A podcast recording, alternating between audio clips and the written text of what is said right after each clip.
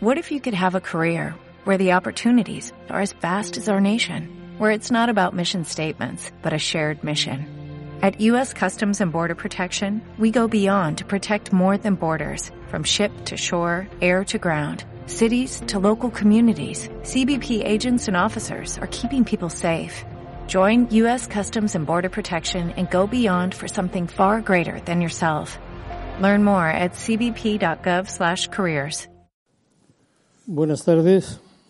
Vamos a dar comienzo a una nueva sesión de los encuentros de Liberar, que como ustedes saben organiza la Fundación de Liberar este año en muy estrecha colaboración con el Colegio Libre de Méritos y con el patrocinio inestimable y el apoyo, sin el cual no sería posible hacerlo, de la Fundación Areces, a la que, como siempre, le agradezco oh, su posibilidad de o la posibilidad que nos dé de realizar este tipo de encuentros. Hoy eh, vamos a hablar de las perspectivas del mundo global después de la pandemia. Sobre la pandemia se ha hablado mucho, pero vamos a intentar hacer una especie de síntesis que nos permita tener una posición razonable y de conjunto sobre este fenómeno que evidentemente ahora afortunadamente parece que remite por lo menos en España y en, en general en Europa. Y para ello tenemos con nosotros a don Emilio Lamo de Espinosa, el profesor Lamo de Espinosa, que, como se suele decir, no necesita presentación, pero como también suelo yo decir, hay que presentarlo. Emilio Lamo es doctor en Derecho por la Universidad Complutense, es doctor en Sociología por la Universidad de California, donde ha sido visiting professor, y actualmente es catedrático de Sociología de la Universidad Complutense de Madrid, emérito. Emilio Lamo es miembro de la Real Academia de Ciencias Morales y Políticas, es miembro de la Academia Europea de Ciencias y Artes, es miembro del Colegio Libre de Méritos y tiene un currículum pues, que ustedes pueden comprender es imposible que yo sintetice en unas pocas palabras. Para darles una idea de la solidez de su trabajo, son 23 libros publicados, más de 100 monografías científicas y más de 400 artículos en sus colaboraciones con eh, determinados medios de prensa, siempre desde un punto de vista, evidentemente, de la solvencia eh, científica que, tiene.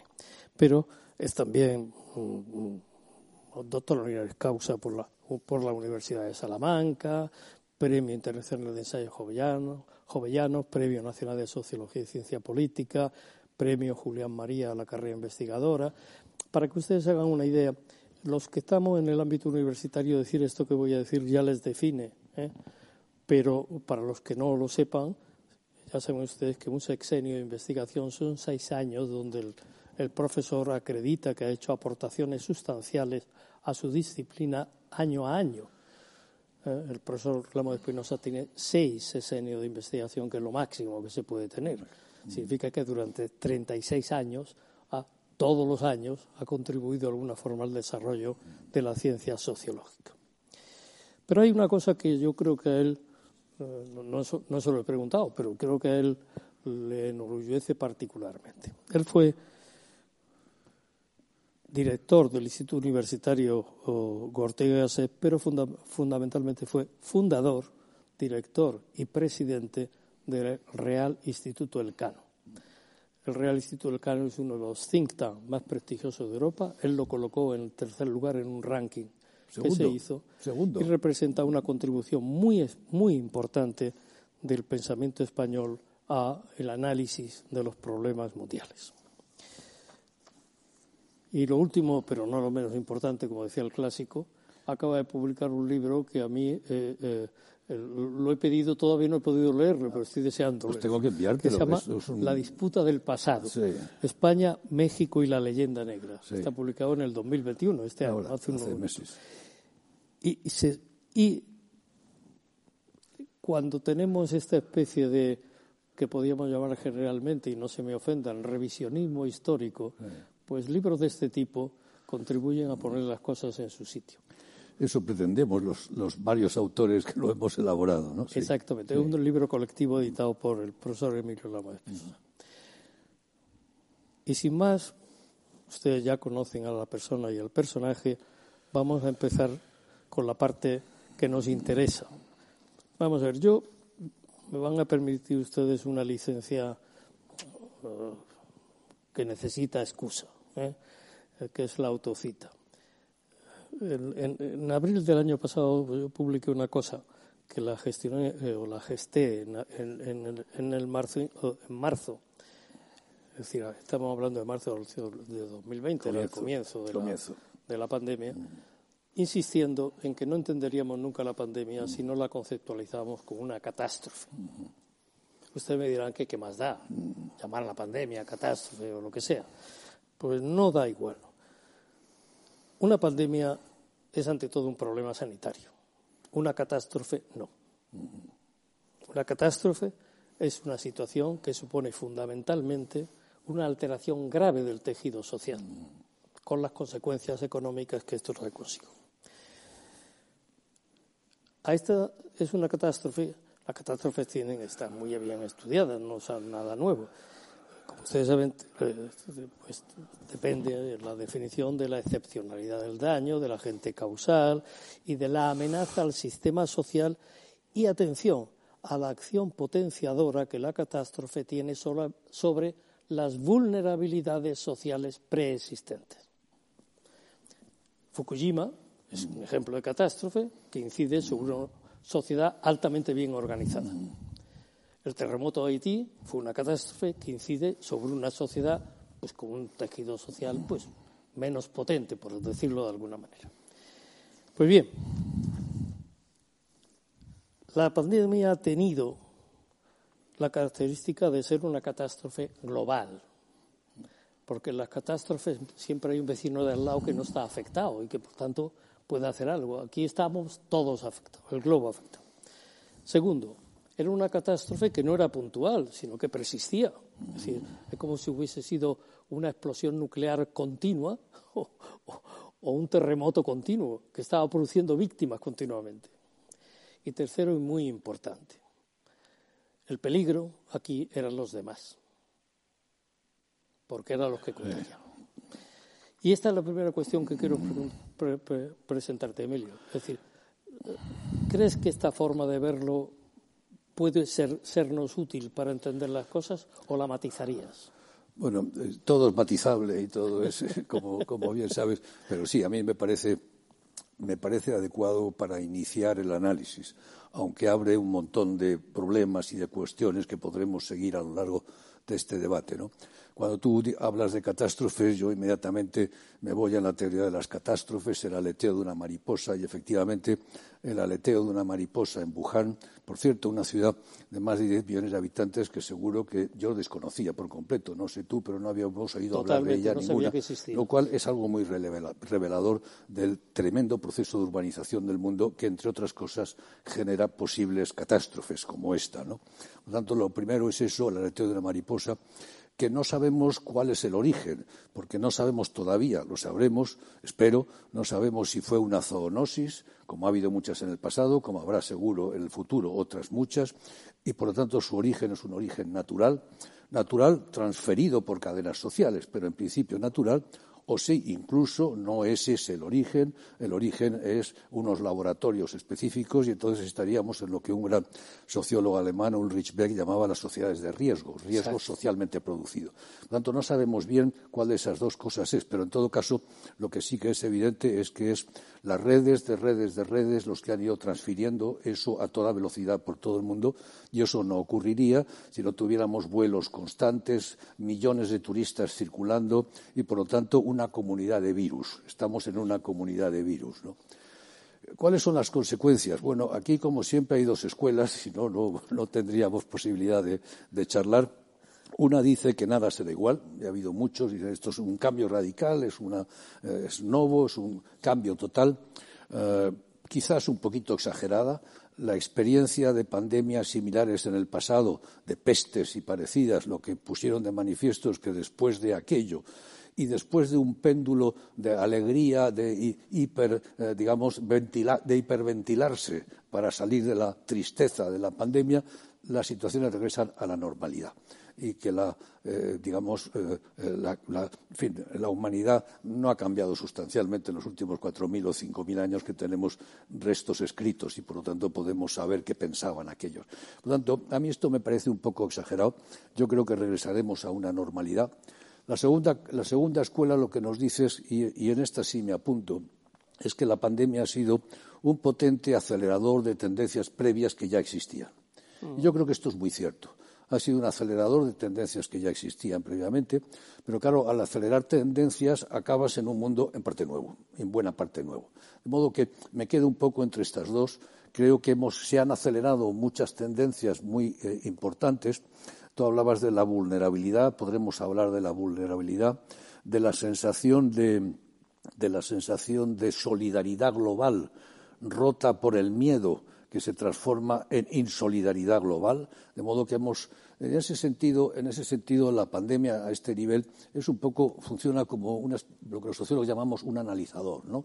Un tema que en cuanto lo ves te permite percibir una situación más vasta, una especie de Aleph eh, borgiano, ¿no? A través de eso ves muchas cosas y, creo que la pandemia nos permite eh, ver tensiones muy importantes del mundo moderno eh, en el terreno moral, las tensiones, hablábamos de ellas, entre, orientaciones cosmopolitas, universalistas, todos estamos amenazados, eh, somos una sola humanidad eh, viajando en el planeta, en el espacio, en la nave espacial Tierra.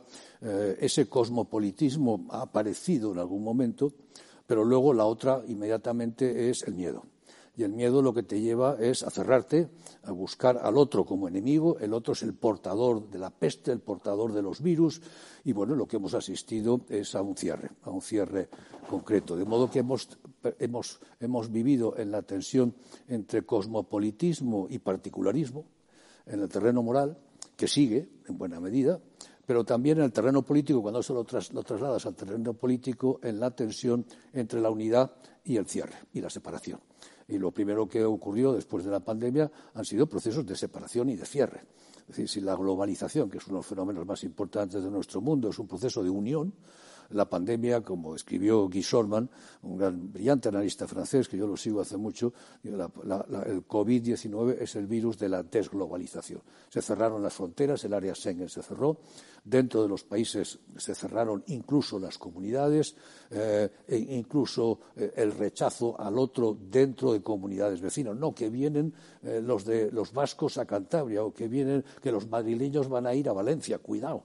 Es decir, que ha habido ahí un proceso de cierre, de cierre. Y yo creo que en ese sentido en ese sentido, la pandemia luego ha generado todo un conjunto de ganadores y de perdedores, es decir, instituciones que han ganado, países que han ganado, países que han perdido, aunque también en eso, y con esto termino esta, larga presente contestación a, tu pregunta, eh, aunque la verdad es que lo que la pandemia nos ha mostrado es que los ganadores y los perdedores de un mes eran los perdedores del mes siguiente, es decir, que hemos estado eh, variando con enorme velocidad, ¿no? Los países que estaban mejor un momento estaban mucho peor dos meses después, las que estaban muy bien, luego estaban muy mal. Es decir, que la pandemia todavía no está cerrada y tendremos que ver cómo se cierra. Y de hecho, medio mundo, más de medio mundo, está todavía lidiando con ella y va a seguir todavía muchos meses lidiando con ella. O sea que no, no, cantemos, no cantemos victoria porque en cualquier momento puede rebotar con otra variante distinta. Estamos hablando de la variante india, a ver, a saber si aparece mañana una variante nigeriana, una variante yo qué sé qué. ¿no?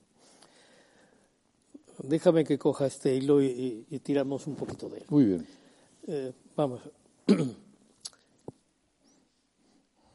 claro, eso que tú dices, y yo insistía un poco antes, es la consecuencia de este hecho inédito de la globalidad de la pandemia. Oh. Porque las pandemias históricas afectaron a Europa. La peste medieval, la gripe española, no afectó prácticamente a, Asia, afectó muy poquito, muy poquito a América la gripe española y la peste luego no afectó a nada. los europeos exportamos a América otras enfermedades, pero no es. Pero no es. Es decir, que, aquí el problema estaba en eso, en que esa dinámica que has señalado tú muy bien y que me gustaría que profundizásemos en eso, entre el cierre y la apertura, entre la llamada a la solidaridad de todos que bajamos en el mismo sitio, estamos todos implicados, a decir, mire usted, sálvese quien pueda. Mm, sálvese quien pueda. Sálvese quien pueda. Y entonces yo me protejo a los míos, que se da ya en el protejo a los míos, en el sentido de protejo a los que viven en mi casa o protejo a los que viven conmigo en, mi piso. Y, el vecino de al lado es un potencial enemigo. ¿eh? Entonces, todo eso, como tú dices, está todavía eh, en marcha. Ahora mismo tenemos una tregua. Ojalá esa tregua sea definitiva. La pandemia se va a convertir en una endemia, Emilio. Sí, sí. Es decir, va a ser una de las enfermedades que tenemos. que vacunarnos regularmente. Va a ser una de las enfermedades que tenemos. Sí, sí. Lo que pasa es que eh, el miedo, por supuesto, y el riesgo que tenemos es que pues salte. Y has señalado tú a esa teoría de la, de la sociedad en riesgo del sociólogo alemán que contrasta con otra cosa que quiero introducirte aquí antes de entrar en los aspectos más económicos, más políticos, que es lo que esto sí ha significado a nivel de la gente es un mazazo a la teoría de que la, la ciencia nos había hecho ya invulnerables a este tipo de acontecimientos. Sí. Es decir, había una confianza de que el desarrollo, concretamente de la medicina, pues nos tenía casi a salvo de enfermedades infecciosas. Bueno, fíjate, la gripe y tal, pero bueno, eso también se controlaba con. Y esto ha sido un de hecho. Ustedes, efectivamente, tú lo has dicho, son vulnerables. ¿Cómo crees que eso ha cambiado a nivel de, la percepción de la gente? No. Bueno, yo, creo que esto es algo muy importante. decir, yo creo que esto es probablemente, vamos a ver, ah, por empezar de otro modo, eh, el viejo poeta Terencio decía aquello de nada humano nos es ajeno, ¿no? Eh, cuando lo decía, le era ajena a la mitad de la humanidad. No era verdad, era mentira. Hoy sí que es verdad, nada humano nos es ajeno. Hoy, como sabemos, pues tenemos una economía global y una política y la seguridad es global y el comercio y tantas, eh, las modas, incluso la gastronomía, ¿no?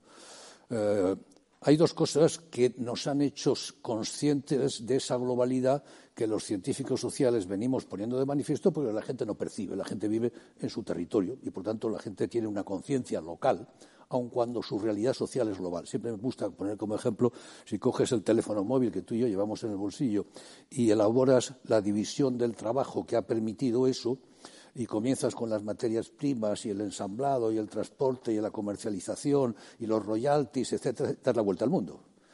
Por decirlo de otro modo, haciendo un poco una frase, llevamos el mundo en el bolsillo, pero no somos conscientes. Nuestra conciencia sigue siendo local, nuestra perspectiva es local, aun cuando nuestra realidad es global. Pues bien, ha habido dos experiencias, experiencias que nos han hecho conscientes de esa globalidad. ¿no? Uno es el cambio climático que nos está haciendo conscientes de ello. Nos está obligando a pensar en términos globales. Pero no era tan impetuoso, tan fuerte el cambio climático es más bien lento como lo ha sido la pandemia. La pandemia es la segunda gran experiencia global que nos ha hecho conscientes de que somos una humanidad, efectivamente, y como tú decías, de la enorme vulnerabilidad de la especie. Al fin y al cabo, somos una especie animal más y, bueno, mañana un virus un poco más virulento que este, un meteorito que choque en algún sitio o cualquier otra cosa, pues puede acabar con la especie, literalmente, y podemos desaparecer. Igual en el pasado ya ha ocurrido y no lo sabemos. Igual ya ha ocurrido, no somos los primeros. Por lo tanto, y esa es una sensación muy potente, muy dura. ¿no? Yo creo que ahí hay dos cosas. Una es esa sensación de vulnerabilidad total, que yo creo que eso desaparecerá. No puedes vivir con la conciencia de la muerte a diario. No se puede, ninguna sociedad vive así, no, no quiere, huye de eso, huye de eso. Eh, estoy pensando en el último libro de este coreano que habla del miedo al dolor, huimos del dolor, de ¿cómo le llama? La algofobia o algo así lo llama. Eh, por tanto, no podemos. Pero lo otro sí, la sensación de, que somos una humanidad empieza a calar, empieza a calar, ¿no? Y es importante, y eso es muy, muy importante profundizar en ello, porque solo podremos organizar la experiencia global si somos capaces de articular gobernanzas globales. El gran problema del siglo XXI, para mí, el gran problema del siglo XXI es que cada vez hay más problemas globales, cada vez hay más, que saltan por encima de las fronteras de los Estados, pero que, sin embargo, eh, los Estados solo son soberanos en su territorio y su población. Y, por tanto, todo lo que hay por encima está en tierra de nadie. Y tenemos un enorme déficit de gobernanza global. Esta pandemia ha puesto de manifiesto ese enorme déficit de gobernanza global. ¿Quién gobierna la pandemia? Pues no se sabe bien, porque la OMS no te daba cosas. Es más, ni siquiera ha sido capaz, ni siquiera ha sido capaz ni la OMS, ni la Unión Europea, ni el gobierno español de elaborar un protocolo de contabilización de datos que fuera riguroso y comparable y hemos nadado, hemos nadado en masas de información, 30.000, 15.000, 220, 30, que te los daban, por cierto, telediarios deleznables, hay que decirlo, lo siento mucho por los compañeros periodistas, la información en los telediarios ha sido malísima, datos que no son comparables, que no tenemos ninguna seguridad. Hombre, en cierto modo los de fallecidos sí, pero tampoco, tú sabes bien que tampoco está tan claro quién ha muerto de COVID o no, no está tan claro. Y no digamos los de contagiados, eso ya era de una, vamos, arbitrariedad absoluta. Ni siquiera eso hemos sido capaces de, gestionar correctamente. Por lo tanto, eh, haya habido un déficit tremendo de gobernanza que ha sido ocupado eh, y con esto entraría ya en la parte política que tú mencionabas, que ha sido ocupado por las dos instituciones que históricamente y tradicionalmente te proporcionan seguridad en última instancia. A nivel micro, la familia, el hogar, el hogar, nos hemos hogarizado forzosamente durante meses y meses, para bien y para mal, porque lo que pasa entre las cuatro paredes de un hogar puede ser magnífico o puede ser terrible, como estamos viendo en muchos casos. ¿no? Por lo tanto, a nivel micro, los hogares, las familias, antes hablábamos de familias, hoy es mejor hablar de hogares que de familias, pero en fin, es eso eh, lo que se ha dado en llamar. los ingleses tienen un término que me gusta mucho, que es el cocooning. Cocooning es refugiarte dentro de la concha, de la concha, como un caracol. Nos hemos refugiado eh, como un caracol amenazado dentro de dos conchas. Una es la familia a nivel micro, el otro es el Estado. El Estado a nivel macro, porque al fin y al cabo. Y hemos vivido durante meses, durante lo que se llama la gran pausa, la gran pausa, hemos vivido durante meses encerrados en nuestras casas, con nuestras familias, eh, y recibiendo eh, por la televisión las instrucciones y las órdenes del Estado, sin nada entre medias. Todo lo demás era, bueno, se reunían los de las comunidades autónomas, básicamente el Estado y nosotros. Y esas han sido las dos instituciones que al final se han encargado de la gestión diaria de lo que es la pandemia.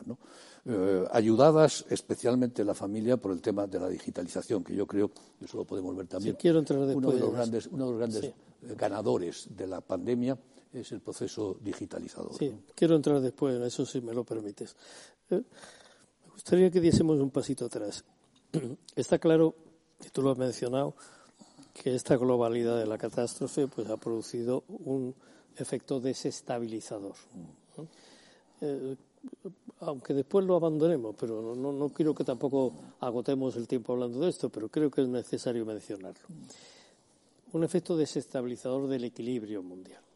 En un documento que precisamente había hizo hace un año el Real Instituto del Cano, eh, señalaba una serie de efectos. Yo voy a mencionar solamente uno que me interesa aquí. Señalaba cómo ese efecto desestabilizador va a influir algo que es particularmente importante para España y para Europa, en la medida que España es el camino de entrada junto con Italia, ¿eh? que es la, el aumento y, digamos, la complicación de los flujos migratorios.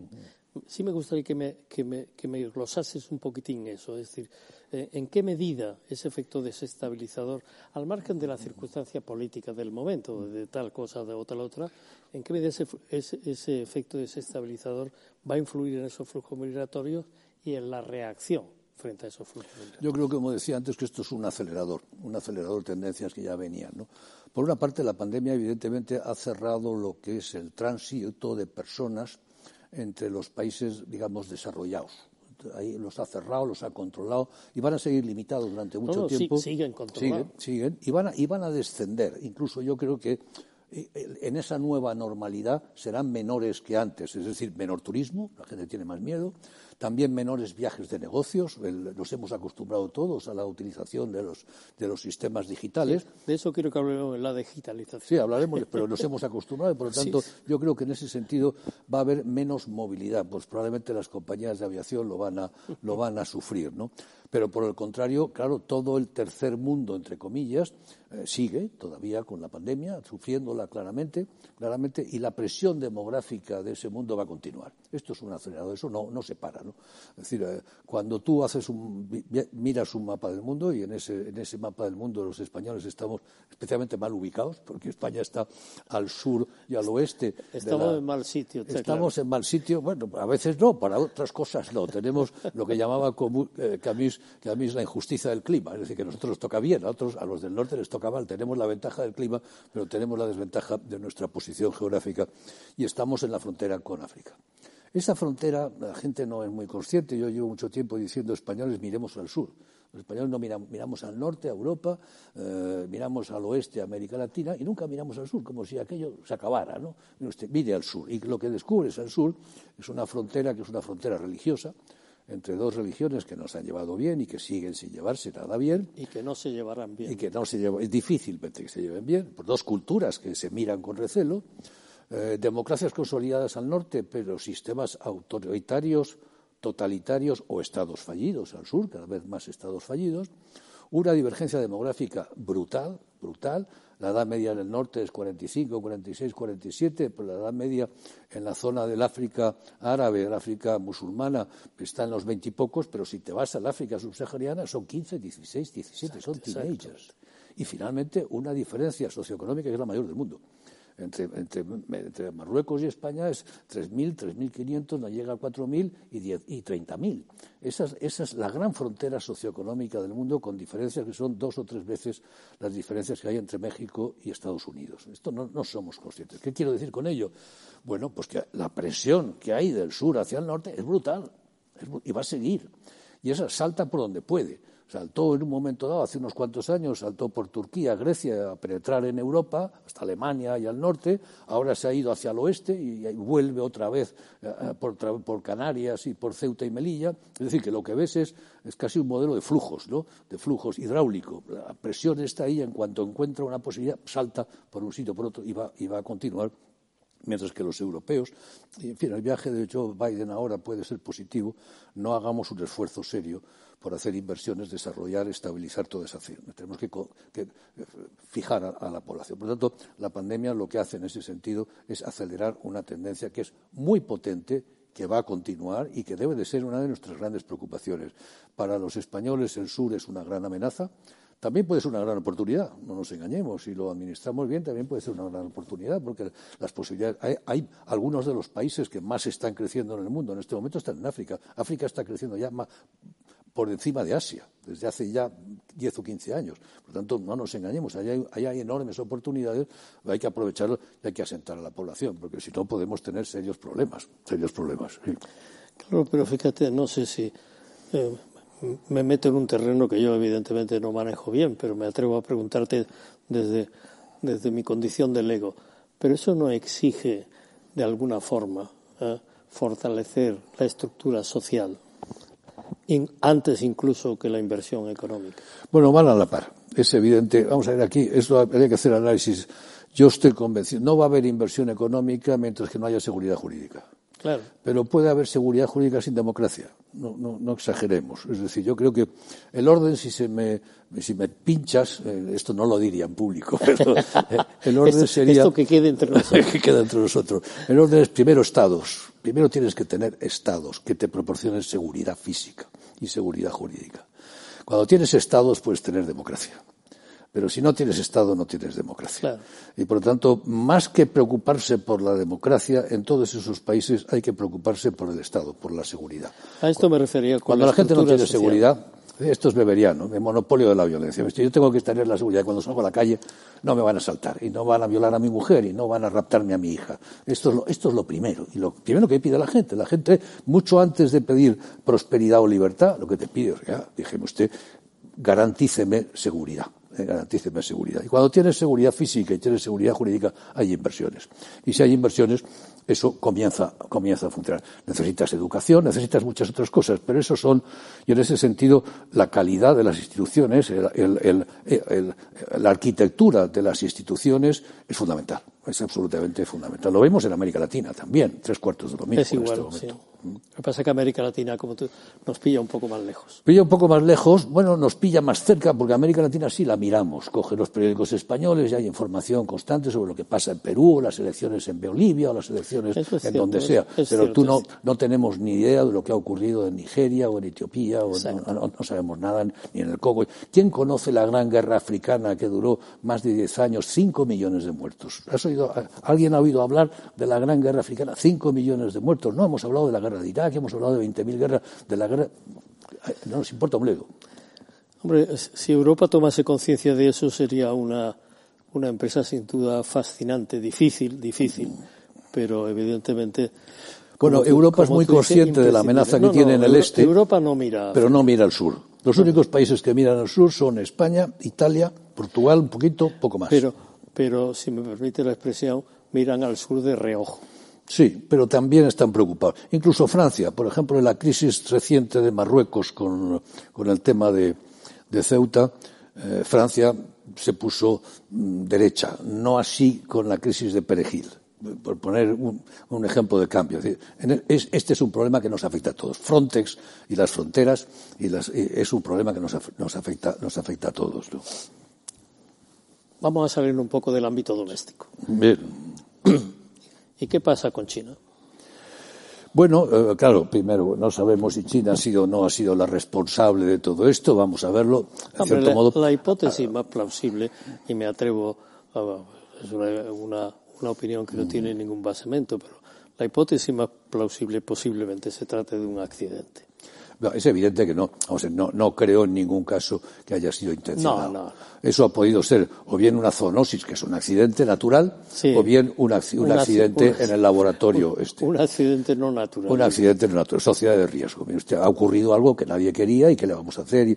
Y, han conseguido habilidosísimamente que hablemos de la, del virus inglés o del virus indio, pero no del virus chino, cuando sí se hablaba de la, de la gripe española. Bueno, no es broma, esto lo han conseguido. No, es, no es ninguna tontería. No es ninguna tontería, han conseguido pasar por encima de ello. Vamos a ver, China primero, eh, eh, China tuvo una reacción inicial absolutamente espectacular, que solo una dictadura, un sistema autoritario, semi-totalitario, porque está dando marcha atrás, como es capaz de adoptar, pues de pronto confinar toda la provincia de Wuhan, 40 millones, y cuando eso ocurrió, todos nos llevábamos las manos en la cabeza. No es posible, ¿cómo se puede hacer eso? no había vuelos de Wuhan a Pekín, pero sí había vuelos de Pekín a, Europa. Es decir, que aquello lo, controlaron inmediatamente y efectivamente el desarrollo posterior con unos sistemas de control basados en inteligencia artificial, en digitalización, en sistemas biométricos, es decir, con toda la parafernalia tecnológica de que disponen en este momento, con eso han conseguido un control de la pandemia absolutamente ejemplar. Ejemplar. En general, en general, Asia ha sido capaz de controlar la pandemia mejor que Europa y mejor que Estados Unidos. Luego la situación se ha invertido, pero inicialmente, inicialmente China, Corea, eh, eh, Taiwán, también Australia, también Nueva Zelanda, lo hicieron mucho mejor, ¿no? De ahí este, esta especie de insistencia de que ha ganado el colectivismo asiático y el autoritarismo estatal frente a las democracias liberales y al individualismo occidental, cosa que no es verdad del todo. Lo que sí que ha ganado son estados eficientes, estados eficientes con capacidad, digamos, de actuar y estados que, como consecuencia de muchas cosas, tardan mucho en reaccionar. Somos muy lentos. Es un poco como la Unión. La Unión Europea es muy lenta, tiene que pactar, negociar, verse de acuerdo. Y a nivel de los estados nos ocurre un poco lo mismo. La democracia es muy transaccional, requiere mucho diálogo, es lenta y cuando hay que tomar decisiones así, drásticas, como son las que exige una catástrofe, pues somos muy lentos. Somos muy lentos. Exactamente. Es que Exacto, tú acabas de decirlo y me interesa recalcarlo. Es que una catástrofe no se puede afrontar de otra forma más que tomando medidas absolutamente, absolutamente centralizadas. Centralizadas, totalmente. Es así, es una realidad. Es decir, lo cual supone una suspensión temporal, por supuesto, de muchos derechos. Es, esta es una evidencia que a la gente le cuesta trabajo admitirla. ¿eh? Mm. Eso es lo que hizo China y lo que hizo Corea. Que y el, régimen de Corea, el régimen de China no tienen nada que, ver. No. Vamos, estamos hablando de Corea del Sur. Corea del Sur, sí, claro. Sí, porque Corea del Norte no sabemos nada. y la India, que es el otro gigante que está ahí, que no sabemos exactamente qué diablos pasa. Sí sabemos que se está muriendo la gente a chorro, mm. pero no sabemos más. Pero ahí pasa dos cosas. Eh, primero, no lo sé. La respuesta honesta es no lo sé.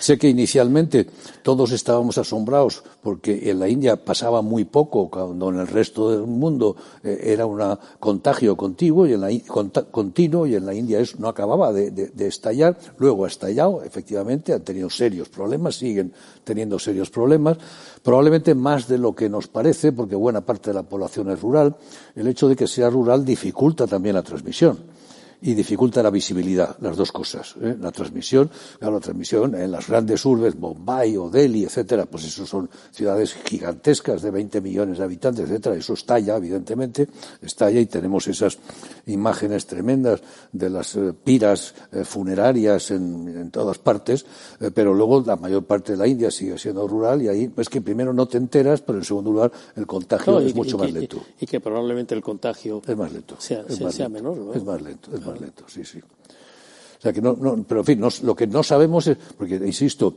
como comentábamos antes, estamos, esto está muy lejos de haber terminado. Por lo tanto, hay mucho recorrido, hay mucho recorrido y en la India hay mucho, hay mucho recorrido todavía. Sí, fíjate, eh, eh, y esto supone una reflexión respecto a ese efecto, eh, digamos, como que tú también has mencionado en un artículo reciente que me mandaste y que me pareció estupendo, estamos comentándolo de alguna forma del efecto desglobalizador. ¿eh? porque efectivamente la, eh, las soluciones y la evolución de la pandemia sí ha diferenciado zonas, claramente ha diferenciado zonas, a pesar del problema de ser global. Me gustaría dar una especie de saltito a un tema mucho más, digamos, de, digamos de lo que podríamos llamar la participación de los individuos.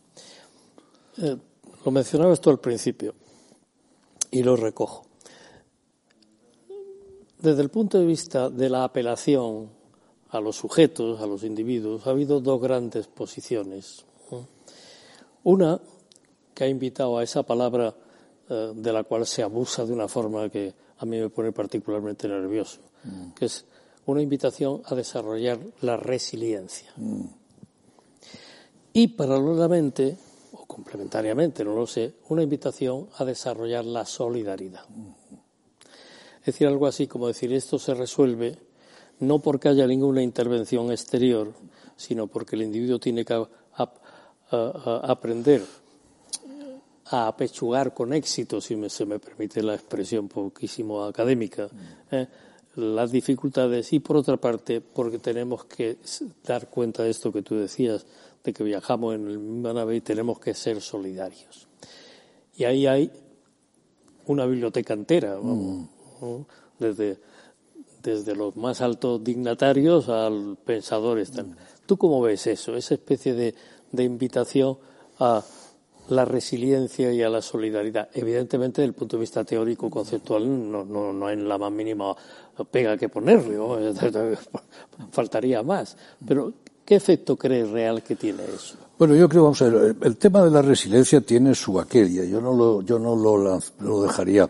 Eh, yo creo que tiene un punto, tiene un punto en el sentido siguiente. Eh, en los países eh, desarrollados liberales, algunos, los que no son del todo liberales, cuando pasa cualquier cosa miramos al Estado porque nos resuelve nuestros problemas. Esta es la actitud en, España marcadamente. En general, ocurre también en los países del este, ocurre en algunos países como Francia, ocurre en América Latina. En otros países no. Otros países, cuando hay algún problema, pues tratan de resolvérselo ellos, cada uno individualmente, buscando ayuda, buscando, organizándose, organizando. Pero no piensan, no, que venga el Estado a resolverme el problema. Yo en ese sentido, esa horrible palabra que es resiliencia, que es una palabra, es una palabra, es un anglicismo eh, evidente, eh, creo que apunta en esa dirección. Y también en el caso del COVID, vale, vale, porque eh, efectivamente la sociedad puede hacer muchas cosas eh, y no tiene por qué necesariamente confiar en que la totalidad las haga el Estado. Es decir, el individuo es responsable y, por lo tanto, usted no me limite mis derechos, yo soy responsable, asumo mis propias decisiones y cargo con las consecuencias de mis propias decisiones. Y esto, como norma, no está mal. A mí me gusta. Debo decir que sí, me parece bien.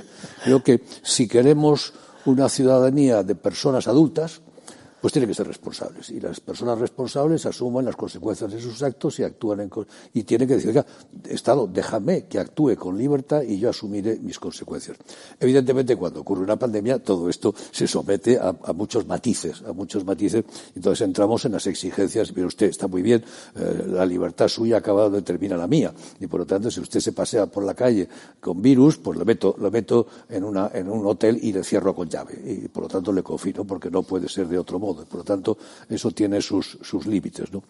Eh, el otro término es la solidaridad entre todos. Bueno, evidentemente, la solidaridad entre todos se da y se ha dado, pero como veíamos anteriormente, dentro de unos ciertos límites. Al final, es que al final eso ocurre siempre.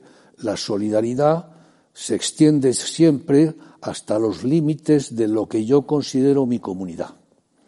¿Qué es lo que considero mi comunidad? Pues no lo sé, porque varía. Eh, si yo fuera catalán independentista, mis límites de comunidad serían unos. Como soy español, los límites de mi comunidad son España y, desde luego, mi familia. Y volvemos a lo de antes, son los dos límites de mi comunidad. Y mi solidaridad se extiende ahí. Más allá, muy cuidado, vamos a ver, sí, sí, pero no. que si, puedo ayudar, ayudaré. Pero mire usted, no son de mi familia, no son de los míos. Los míos son estos, ¿no? Eh, y en ese sentido, al, final las únicas eh, comunidades que funcionan a todos los efectos son las comunidades nacionales. La nación es una gran comunidad, es una gran conversación. Un gran amigo sociólogo eh, define que un país es una gran conversación y tiene mucha razón. Es gente que habla entre sí, comparte opiniones e ideas, un universo eh, de referencias. Es una gran la comunidad, la comunidad es esa. Y al final, más allá de ello, la solidaridad funciona a medias, como se ha demostrado en el caso de la Unión Europea y eso es inevitable. Y eso es inevitable. Si mañana, mañana hay una catástrofe, un terremoto, yo que sé, en Murcia, pues tú y yo nos sentimos solidarios. Si hay un terremoto un poco más allá, en el RIF, bueno, pues sí, pero menos, claramente menos. Esta es la realidad. Y la realidad de las cosas es esa. Y por lo tanto, la solidaridad tiene sus. no es global. Pensar en una solidaridad mundial, esto hay que mediarlo mucho. Exacto. Y te, voy a hacer un, o te planteo una cuestión un poco comprometida. ¿Y tú crees que los discursos, eh, digamos, excesivamente suponiendo esa especie de humanidad global, solidaria, ¿no crees que acaban teniendo un cierto efecto contraproducente en la gente, en la gente corriente? Eh, yo creo que sí, es que evidentemente la gente no lo siente. Eso está, eso está muy bien para que lo digamos en una clase de ética y para que vayamos poco a poco en los colegios a, acostumbrando a los jóvenes y a las chicas a que piensen en términos globales, como te decía anteriormente, a que somos, en el fondo, somos, por vez primera en la historia de la humanidad, somos una humanidad, pues estamos trabados, por vez primera. Antes no, antes éramos, eh, cada uno viajaba en su barquito, y ahora viajamos todos en el mismo barco, y por, vez primera somos una humanidad, y tenemos que aprender a pensar eso. Pero eso tiene muchas mediaciones, eso hay que ir construyéndolo poco a poco. Exacto. En este momento hemos construido unos estados y unos países que tiene una larga historia. Estamos construyendo Europa, lo cual está muy bien, y se podría hacer mucho más en el terreno de los sentimientos y de la conciencia, ¿no? De la conciencia de comunidad, de la Gemeinschaft, que decían los clásicos, ¿no? Se podría hacer mucho más en ese, en ese terreno.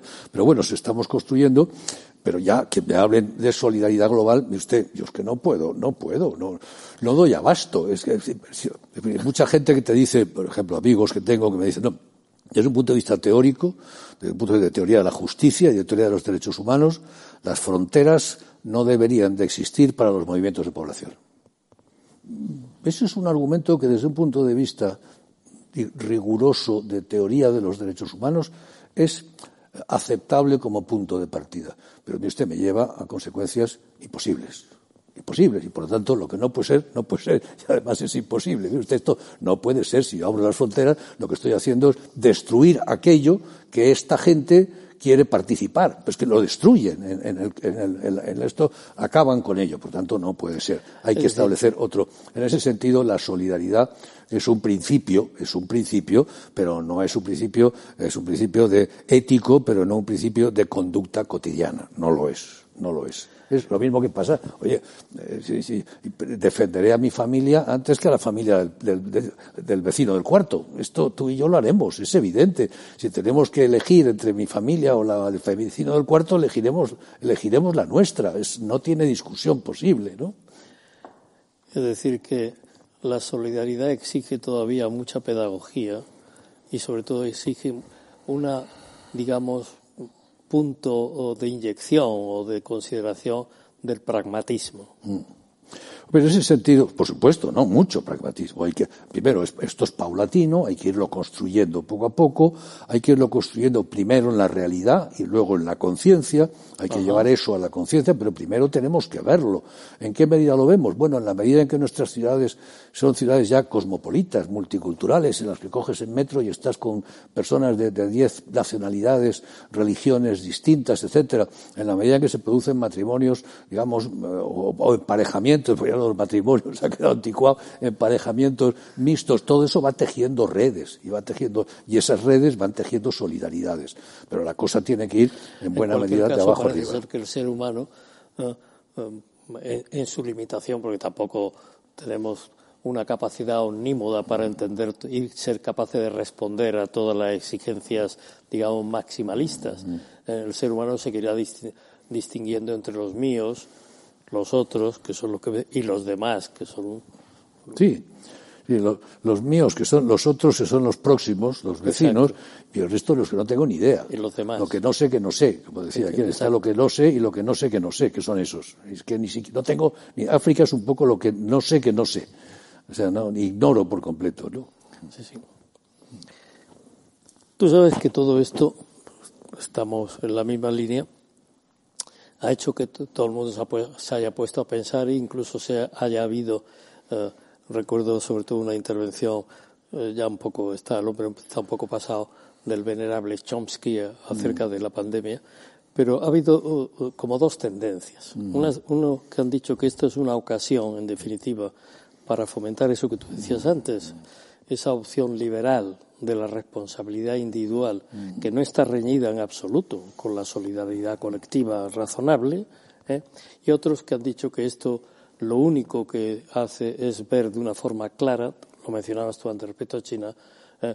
el poder decisorio y la utilidad universal del Estado autoritario, eh, del Estado, sí, autoritario, para no ponerle otro en, es, en estas dos posiciones, ¿tú crees que cabe, digamos, todavía una posición razonable? Yo, no, yo, vamos a ver, yo creo que desde un punto de vista real, de lo que ha ocurrido, no de lo que debería o de lo que podría, desde un punto de vista real de lo que ha ocurrido, la pandemia ha sido un poderoso reestatalizador.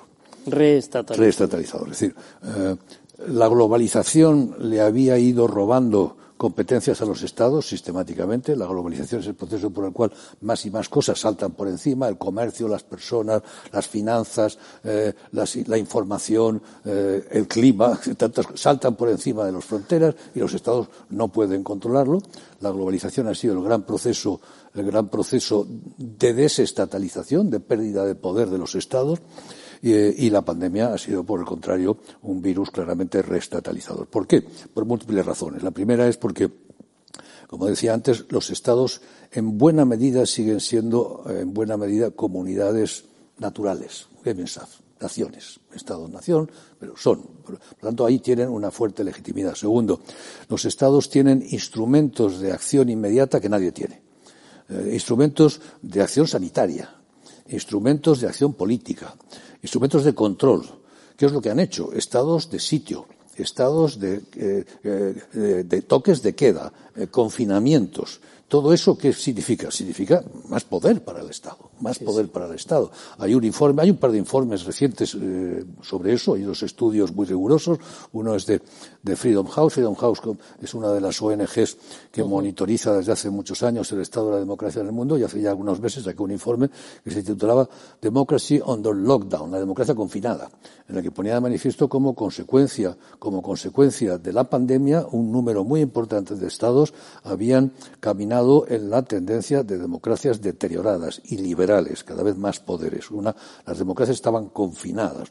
Y otro informe de otra institución, de IFDEM se llama, eh, utilizaba un término que se está poniendo de moda, que es la, decía, la autocratización deviene viral que era un juego también con la pandemia, la autocratización deviene viral. Es decir, que ha habido claramente un deterioro de las libertades públicas en todo el mundo, en todo el mundo como consecuencia de la pandemia. Eh, y, por eso lo de la resiliencia antes mm, no me acaba de disgustar, porque frente a esto, la, eh, usted, oiga, que mi libertad es mía, usted no es quien para, para arrebatármela en aras de mi propia salud.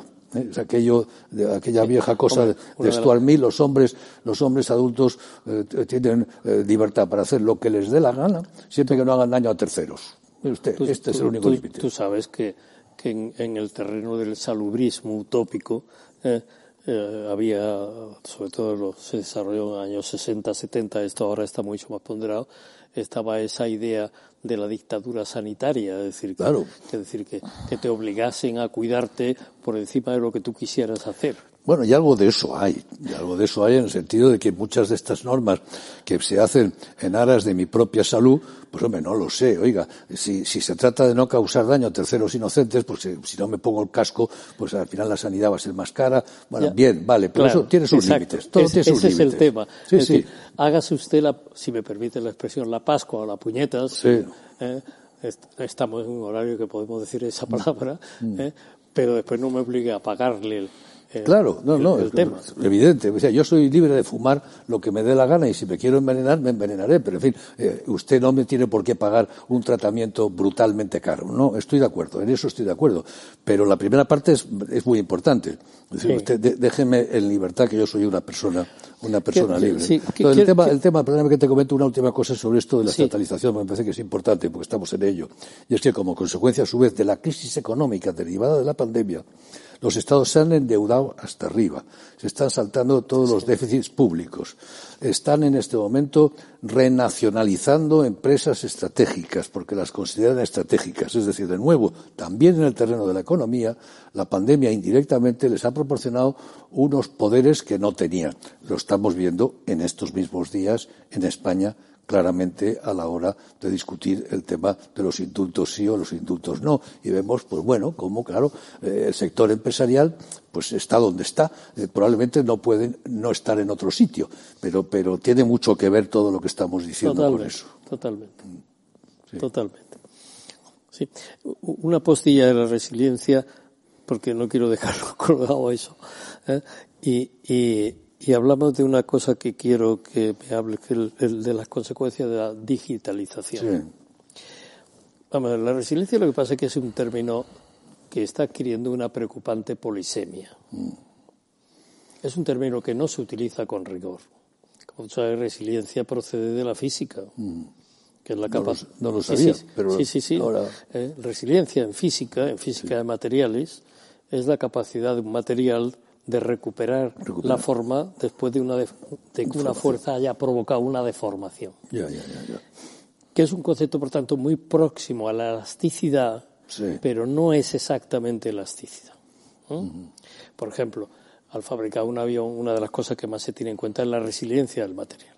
Eso después pasó a la psicología como la capacidad de elaborar positivamente una situación crítica, que está en relación con la teoría de la crisis. Ahora se utiliza resiliencia para significar algo mucho más amplio. Convendría que también tuviese, porque no es exactamente igual a eso que me parece un concepto clave que tú acabas de, decir, de fomentar el autogobierno y la autorresponsabilidad.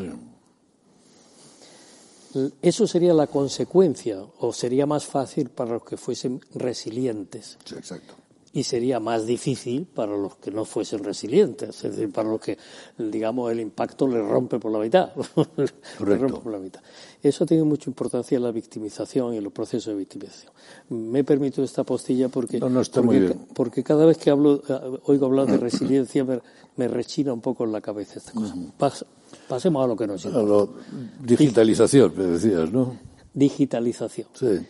Bueno, yo te decía antes que yo creo que ha habido dos triunfadores como consecuencia de la pandemia. Uno es ese, esos hogares digitales, ese cocooning, es una digitalización forzosa de los hogares. Eh, y bueno, y en segundo lugar, el control digital del propio desarrollo de la pandemia, de los infectados, de los enfermos, etcétera, etcétera. Es decir, que la pandemia le ha pegado un chute a la digitalización. También en el terreno de las cadenas internacionales de producción y de valor. En el primero, en lo primero, en el ámbito doméstico, yo creo que es fundamental. Fíjate que en este momento, gracias a la digitalización, hemos podido sobrevivir uno, manteniendo las redes sociales vía WhatsApp. Sí. ¿Eh? Manteniendo. Segundo, eh, consumiendo vía teleconsumo. Tres, en lugar de ir al cine, hemos aprovechado las plataformas que hay por aquí y por allá. Cuatro, la educación se ha digitalizado y eso va a ser definitivo. Y todavía me dejo alguna otra cosa más. Es el decir, tele, que, el teletrabajo. El teletrabajo, exacto, se me olvidaba. Iba, iba luego a ello. El teletrabajo, fundamental. De modo que, bueno, si hemos podido meses, lo que se llama la gran pausa, encerrados en nuestro hogar, pero más o menos viviendo razonablemente y no desesperar, desesperar, desesperarnos, ha sido gracias en buena medida a la digitalización. Pero eso ha sido que para muchos millones de personas un proceso de digitalización forzosa. No, la gente no sabía que te podía comprar en Amazon y de pronto todo el mundo se ha ido a comprar en Amazon o no tenías una suscripción a Netflix eh, o etcétera, etcétera. Eh, tantas otras cosas, tantas otras cosas a las que nos hemos acostumbrado y que una vez acostumbrada, oye, es que es muy cómodo. Es que, claro, es, es, resulta muy cómodo hacerlo. No, no, eso Pero, cuando llega se queda. Se queda, y por tanto eso se ha quedado. Teletrabajo, fundamental. Teletrabajo es fundamental. Hemos descubierto la comodidad que eso tiene. Eh, las empresas han descubierto que puede ser útil, la productividad no ha descendido significativamente. Yo creo que caminamos hacia una semana laboral de tres, cuatro días, martes, miércoles, jueves y el resto, vete a saber cómo.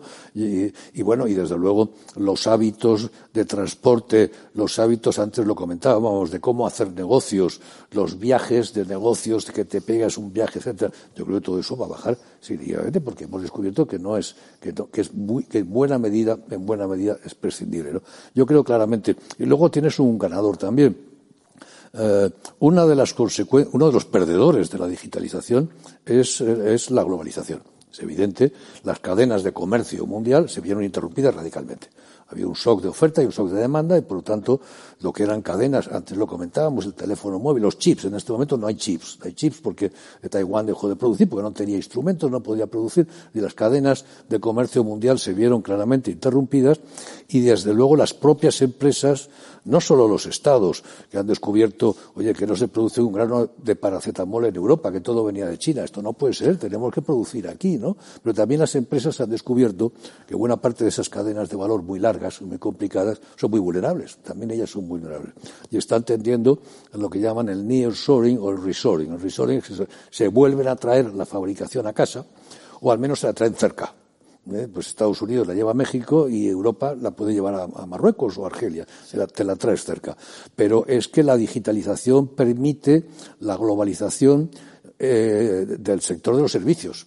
Todo aquello que no es manufacturable, físico, exacto, exacto. Eh, físico puede dar lugar a cadenas de exacto. valor transnacionales. Es decir, esto es, esto es bien conocido, lo que sé, pues en, en, en, Bangalore, en Bangalore los informáticos de Infosys eh, preparan, eh, reciben las instrucciones por la mañana, por la, por la mañana de, de, que les llegan desde Silicon Valley y les dicen lo que tienen que hacer, ellos desarrollan los programas y por la noche de, de Bangalore se lo mandan a, de nuevo a, a, Silicon Valley donde lo reciben por su mañana y están trabajando perfectamente conectados unos otros 24 horas.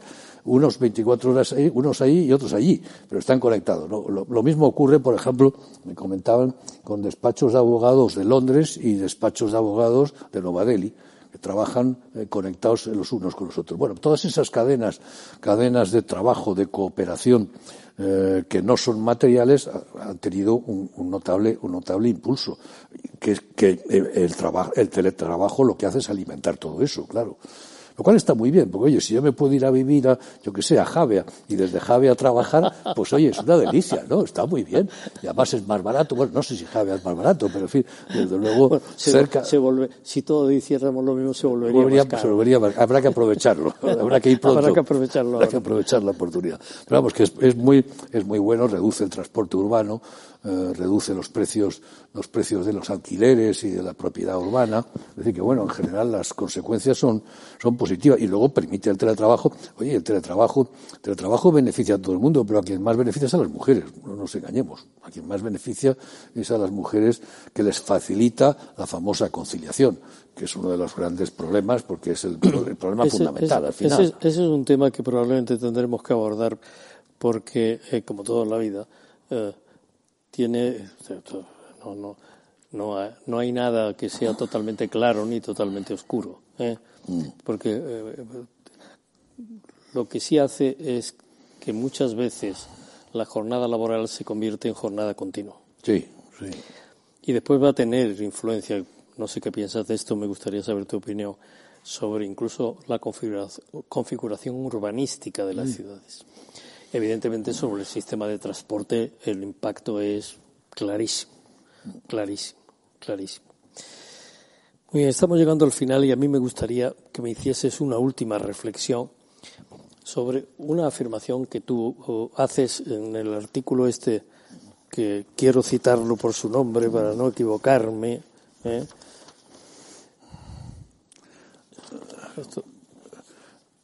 Creo que es como, a ver si lo encuentro. como un caracol. Tú sabes que siempre pasa eso. Sí, después de la pandemia. El mundo tras la, tormenta.